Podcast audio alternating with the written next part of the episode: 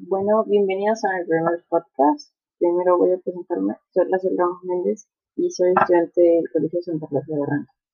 Vengo a hablarles del estrés incrementado en los jóvenes de hoy Constantemente observado a mis compañeros y hasta mi propia persona pasar por un cuadro de estrés por los deberes o materias que debemos entregar. Somos conscientes de que hoy en día nuestra situación no es la mejor pero considero que algunos de los maestros no lo notan y dejan demasiadas tareas, hasta inclusive más de lo que dejaban en clases presenciales.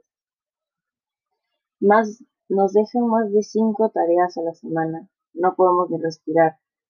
Es difícil hasta poder dormir tranquilos. Tenemos en la cabeza todo el día que tenemos que presentar tareas diarias, proyectos, actividades. Y este año hemos tenido menos descansos que años anteriores. No somos máquinas, somos seres humanos y considero que los profesores deberían tener más en cuenta eso. Vivimos constantes dolores de cabeza, cuadros de estrés, cansancio físico y mental, y algunos que otros hemos desarrollado hasta ansiedad. Los profesores deberían preguntarnos qué se nos hace más cómodo, cómo vamos con las tareas, si nos dejan alguna tarea diaria semana fuera de los talleres, por curso. ¿Cómo podríamos estar tranquilos si a cualquier lado que vamos vivimos atascados a entregar tareas diarias?